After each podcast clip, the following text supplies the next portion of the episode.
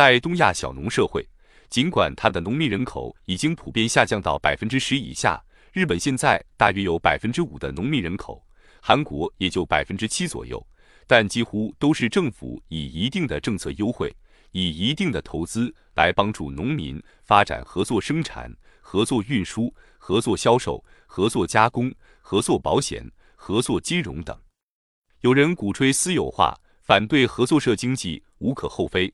但如果说中国农民没有搞合作的愿望，那就大谬不然了。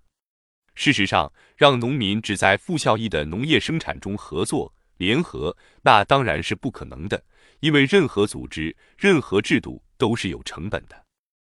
而当前能够产生效益的涉农领域，比如加工、流通、金融、保险，全都是你垄断，农民怎么能合作得起来呢？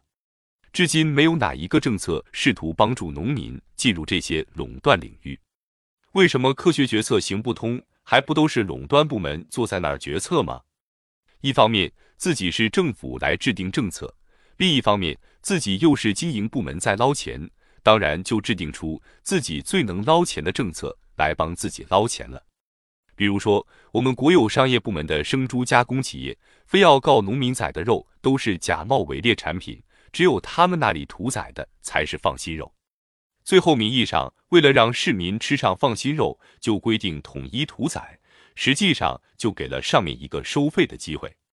比如北京，大家只认大红门、顺义，似乎只有他们的肉是真的。其实不是那么回事。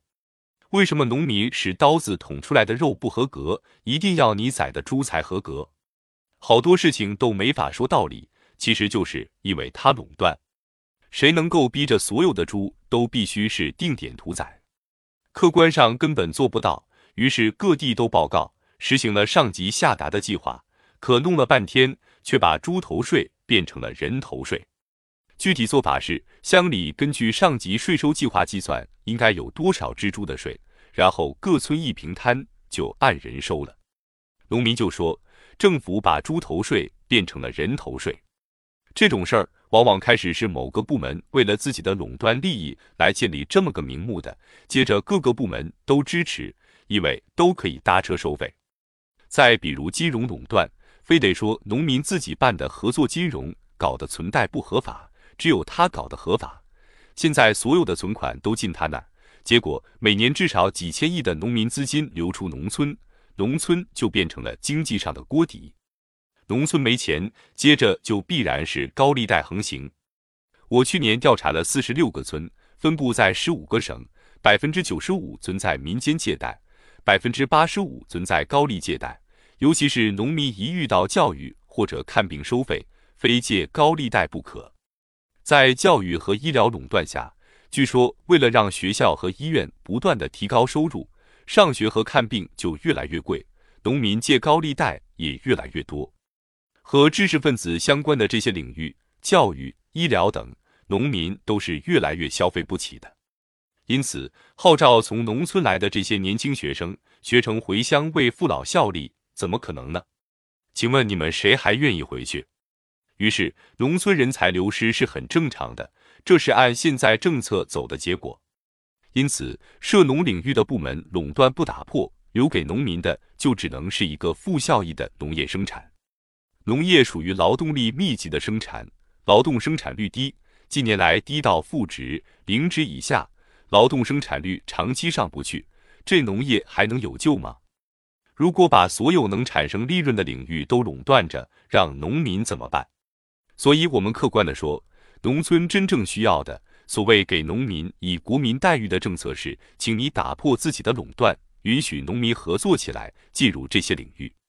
我们现在说加强农业投入，请问到底加强给谁了？当你面对着二点三四亿小农户的时候，请问政府即使有投入，给二点三四亿小农户怎么分？政府投入怎么能到户？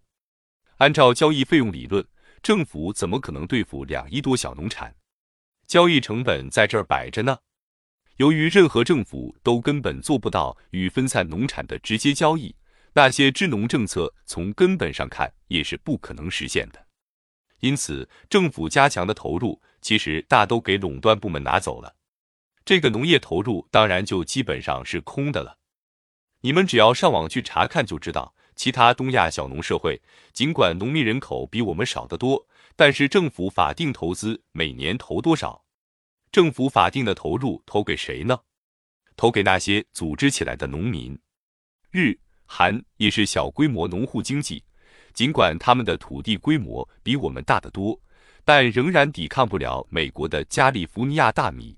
于是就靠合作经济保护农民收益和农村发展。比如说，合作社办了一个肥料厂，政府的投资量为百分之五十，但只投资，只做股，不得计息。政府除了税收之外，是不许有其他收益的，因为你拿的是纳税人的钱。纳税人是为了保证国本，保证农业不可动摇，保证本国农业不垮台，所以同意政府投资。那么，政府投到什么上呢？投到农民合作起来办的企业，比如说合作社的一个设施农业，为了生态环境需要生产复合肥，那政府就投资进来。无论是买车还是买设备，总之我保证你不私有化，取得收益得为社会大众服务。政府投入产生的收益必须定向的用于农村公共品开支，农民可以合作起来办金融和其他产业，而且享受免税待遇。只要是农村社区成员，包括非农民，都可以实行会员制借贷。但是这个农民办的合作金融所产生的收益百分之六十必须返还到农村公益事业，比如修路、架桥、农民培训等。农民合作组织的大型批发、仓储销售也一概免税，所得收益仍然是百分之五十以上用于农村公益事业。农户几乎都是农协的会员，例如一个种稻谷的农民，向合作社办的批发市场交了稻米，最后产生的利润的百分之六十会被返还回来。否则，他如果纯粹就靠在土地上种植稻谷，怎么能不亏损呢？小农经济从事的种植业当然都是亏损的，就得靠涉农领域的合作经营来补贴种植业的亏损。再看韩国，他们搞的农协公开宣传的口号是“深土不二”，什么意思？就是我深，我土分不开。我身为韩国人，我就脚踏这块热土，所以哪怕美国农产品再便宜，韩国人也不买；韩国的农产品再贵。他都愿意买韩国农产品，农协大力宣传韩国农产品是绝对绿色产品，以韩国农协的名誉保证我们韩国人的健康，不吃那些转基因食品。农协给农民一个绿色食品的标志就够了。他们的宣传没有那么意识形态化，但效果好，消费者就是形成了这个选择。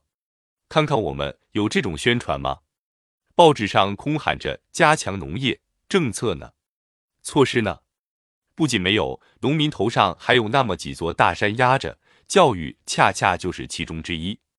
不要以为喊加强农村教育就都对了。对于那些没有起码的国民待遇的农村人来说，没有公平，什么提法都可能造成他们的损失。所以说来说去，中国在入世的挑战面前，恐怕需要另外采取一套政策，完全照搬是搬不来机遇的。